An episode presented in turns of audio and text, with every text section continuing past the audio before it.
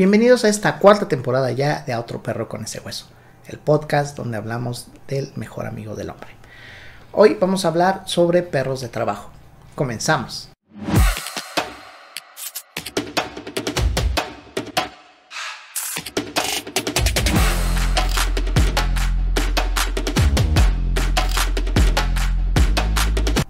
La compañía de un perro ha pasado de llenar una necesidad de trabajo a llenar una necesidad emocional.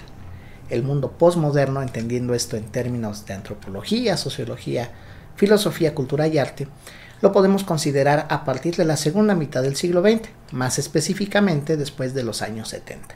Y es precisamente en esta era postmodernista que los perros pasan del campo de trabajo a las concentraciones urbanas, pasan a ser perros de ciudad. no más ovejas que pastorear, ahora son perros hedonistas que van de la casa a la estética y a la guardería y al paseo. El perro y su domesticación, sin duda junto con la agricultura, son las piedras angulares de la civilización humana. El perro más allá del ser, de ser el la presencia del perro ha evolucionado mucho desde aquel primer protoperro que decidió rendirse y dejar de tener miedo al humano para garantizar así su supervivencia y pasar a ser nuestro mejor amigo cómplice y compañero de vida. Y en esta evolución, las razas y su función zootécnica eran cruciales en la selección del perro ideal. Y es en la época victoriana donde se da el boom de los estándares que deberían cubrir los perros para considerarse puros y por ende funcionales. La nueva y creciente clase media de entonces se encontró en la sinofilia o como se le conoce en México, canofilia, una nueva forma no solo de entretenerse y competir, sino de crear un nuevo estatus o estilo de vida que les diera identidad, y sinónimo de prosperidad. Y así surgieron los estándares de raza y obviamente las clasificaciones de grupos y razas que actualmente conocemos.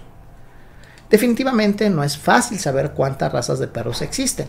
La aproximación más oficial es la del dato que nos otorga la Federación Sinológica Internacional, que registra aproximadamente un número de 343 razas de perros. Sin embargo, el mundo científico difiere y dice que podrían ser muchas más. Adicionalmente existe un proyecto muy interesante que es el trabajo de una reconocida artista de nombre Lily Chin, que es una ilustradora de interesantes proyectos en defensa de los canes, quien ha emprendido un proyecto denominado Perros del Mundo, donde ya cuenta con un registro de más de 200 razas en tan solo 21 regiones del planeta. Actualmente las razas puras tal vez ya no interesen tanto a un importante sector de la población, pero para muchos solo bastará que tenga un perro cuatro patas, pelo y una colita feliz que los reciba al llegar a casa. Todo esto lleva a un punto, que actualmente el mundo profesional de los perros de raza pura se divide en dos tipos o propósitos, perros de trabajo y perros de belleza o exposición. Por hoy solo hablaré de estos, más adelante hablaré, del resto de perros, que son los que podemos denominar perros de compañía, perros mascota y, lamentablemente, los perros de la calle. Esta temporada quise enfocarme y dedicarla un poco más a los perros de trabajo, pero sin duda habrá referencias a todos los peludos. Pero consideré importante mencionar todo esto para tener un contexto más claro de lo que trataremos en esta cuarta temporada. Suscríbete a nuestro canal y a nuestro podcast y escucha todos los episodios de las anteriores. Y bueno, la pregunta, ¿qué es un perro de trabajo? Un perro de trabajo, como su nombre lo indica, son perros destinados a labores específicas de apoyo o ayuda al ser humano. Digamos que son perros que de alguna manera serán seleccionados para trabajar en conjunto con un manejador, por eso se les dice binomios, y que deben cumplir con ciertas características que los hace idóneos para realizar determinadas actividades, las cuales actualmente también pueden ser incluso de deportistas de alto rendimiento. Como lo dije al principio, hay perros de líneas de trabajo y perros de líneas de belleza. Para distinguirlos, empecemos por lo más simple. Los perros de belleza, como su nombre lo indica, no necesitan más que ser bonitos y cumplir con los estándares de la raza que los creadores han determinado. Estos perros compiten en pistas de pasarela, donde las mayores cualidades son la estética, la docilidad y la obediencia. Sí, así con toda esa frivolidad de un mercado e industria que puede significar incluso millones de dólares. Pero bueno, los perros de trabajo, contrariamente, podrían ser incluso mm, tanto menos estéticos, pero lo que se busca es que sean funcionales. Los perros de trabajo llevan, al igual que sus contrapartes modelos de belleza y amos de la pasarela, un proceso de crianza selectiva donde se privilegia más que la estética, el temperamento, la fuerza física y mental y una predisposición a ciertas conductas que facilitarán su entrenamiento y desde luego su funcionalidad operativa final. Y aquí es donde debo hacer una acotación. Cuando las personas me consultan sobre dónde adquirir un perro de cierta raza, mi pregunta es, ¿para qué lo quieres? Y lo primero que les explico, además de, eh, alentarlos a, buscar también la opción de la adopción, bueno, eh, les explico que si van a buscar un creador profesional, se aseguren de saber qué tipo de perro quieren, de línea de trabajo o línea de belleza. Y aquí la razón de mi pregunta. Si piensas comprar un perro de raza pura para que sea el perro de compañía de la familia, donde su destino será ser eso, una mascota, un compañero de actividades de bajo rendimiento físico, pues lo mejor es buscar un perro de belleza, ya que estos perros son más dóciles y de un carácter más amable. Su exigencia física, que sigue siendo importante, siempre será mucho menor a la de un perro de trabajo. Aún así, el perro requerirá atención, actividad física y mental adecuada y una buena alimentación, desde luego. Para los activistas y proteccionistas que en este momento se empiecen a desgarrar vestiduras y enojarse conmigo por alentar la compra-venta, bueno, cálmense, ¿no? Sí, tienen razón. El adoptar es una gran opción. Y yo también la aliento cuando se puede. Pero bueno, les digo con todo respeto que eh, así como un perro adoptado es una buena opción, la realidad es que un sector de la población prefiere o incluso necesita un perro de raza por sus características y tiene el derecho a buscar un perro así. Como muchos otros también tienen el derecho de adoptar.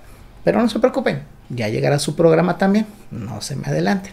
Por ahora estamos con los perros de trabajo y en tanto mejor entendamos estas cosas, verán que se podrá combatir el abandono de perros y perros en situación de calle, porque para eso es este podcast, para educar e informar con verdad científica y no con mitos, falacias o creencias.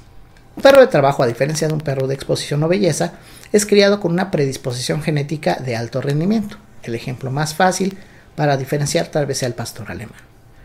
Un pastor alemán de belleza es así bonito, robusto, con una característica de tener baja la cadera. Eso es un pastor alemán de belleza. Sigue siendo un pastor alemán, pero digamos que por lo general los perros de este tipo son, digamos, algo así como una versión light, ¿no? Un pastor alemán de trabajo es así. Fuerte, musculoso, menos robusto, tal vez menos estético, con la cadera alta principalmente y con una predisposición a la mordida mucho mayor que su contraparte de belleza. El primero es un excelente prospecto para eh, un hogar civil, una familia estándar que solo quiere disfrutar de la compañía de un hermoso peludito. El segundo es un soldado, así, un perro capaz de morir en acción, un deportista de alto rendimiento que exigirá a sus dueños un máximo de actividad física y mental también. En términos coloquiales, el primero es un sedán de lujo banquetero y el otro es un monster truck. y aquí la importancia más allá de la funcionalidad, hay que tomar algo en cuenta. Lamentablemente, el promedio de personas no le dedica tiempo suficiente a su perro. Y si a esto le sumamos que compran perros de líneas de trabajo, pues estos perros se volverán locos a la primera al no poder expresar sus conductas que por crianza selectiva tienen arraigadas y que los predisponen a requerir altos niveles de actividad y atención. Estos perros son creados para trabajar, ya sean incorporados a actividades de fuerzas de seguridad principalmente, de rescate, de pastoreo, de apoyos a ciertos sectores de la población como personas con discapacidades diversas o actividades de deporte y competencias de alto rendimiento.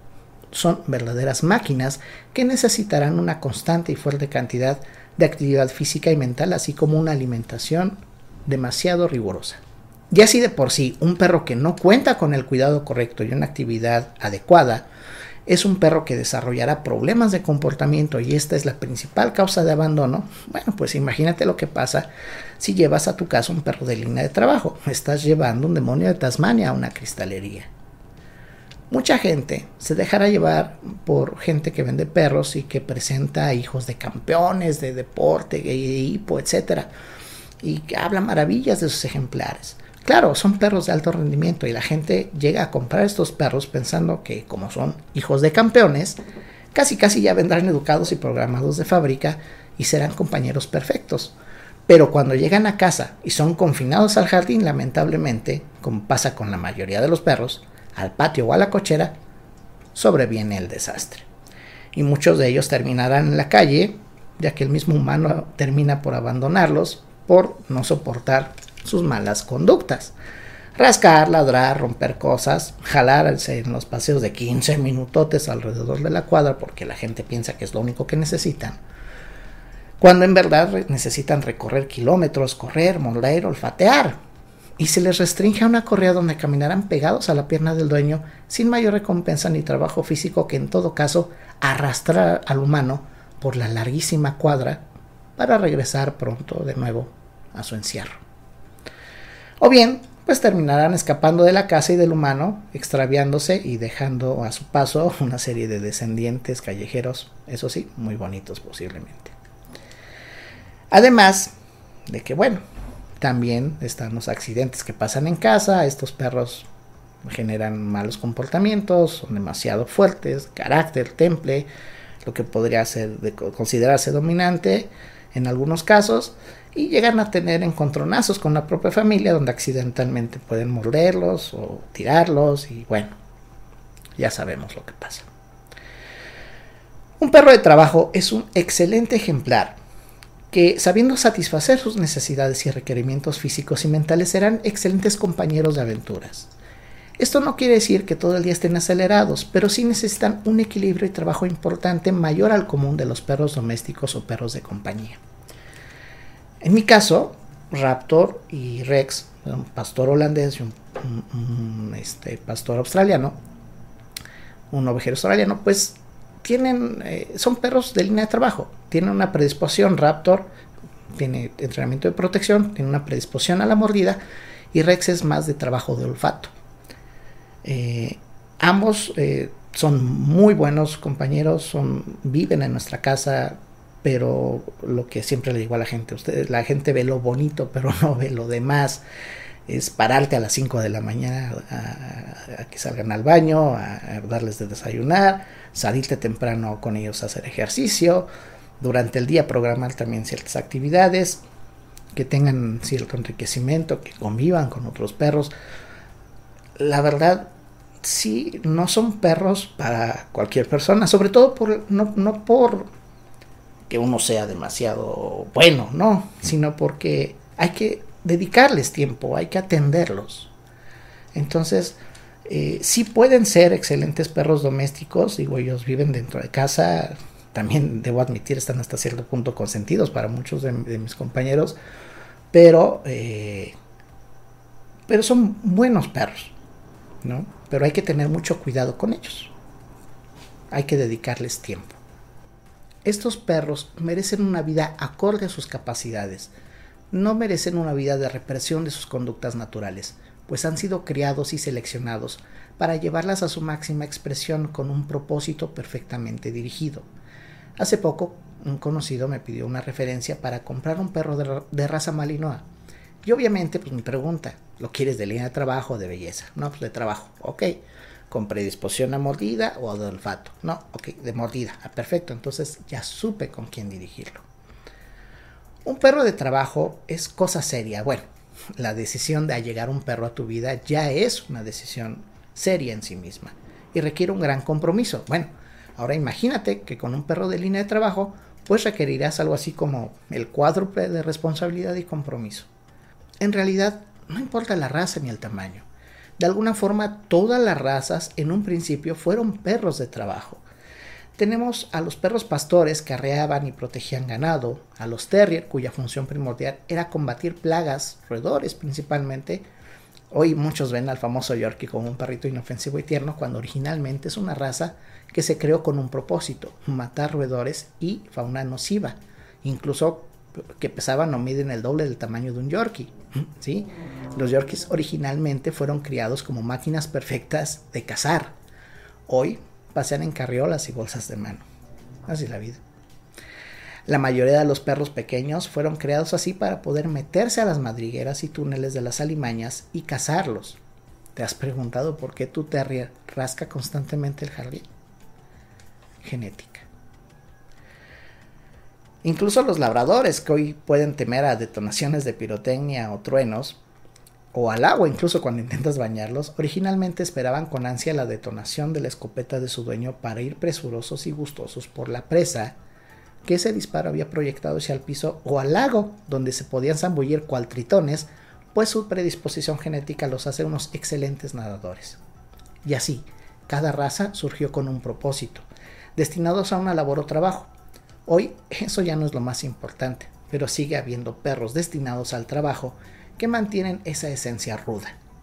Estos perros siguen salvando vidas, protegiendo, rescatando, pastoreando, detectando drogas, detectando enfermedades, atendiendo pacientes, ayudando de muchas formas a la humanidad. Podemos decir que los perros de trabajo son perros llevados a su máxima expresión. Hasta aquí el programa de hoy. La próxima semana comenzaremos a abordar las tareas o trabajos a los que estos perros se dedican, comenzando con la más popular y conocida, los perros policía y perros de protección. Esto es A otro perro con ese hueso, cuarta temporada. Adiós. Te invitamos a seguirnos ahora en nuestra nueva página de Facebook como Podcast a otro perro con ese hueso. Suscríbete, danos like y comparte. Te esperamos la próxima semana aquí en A otro perro con ese hueso.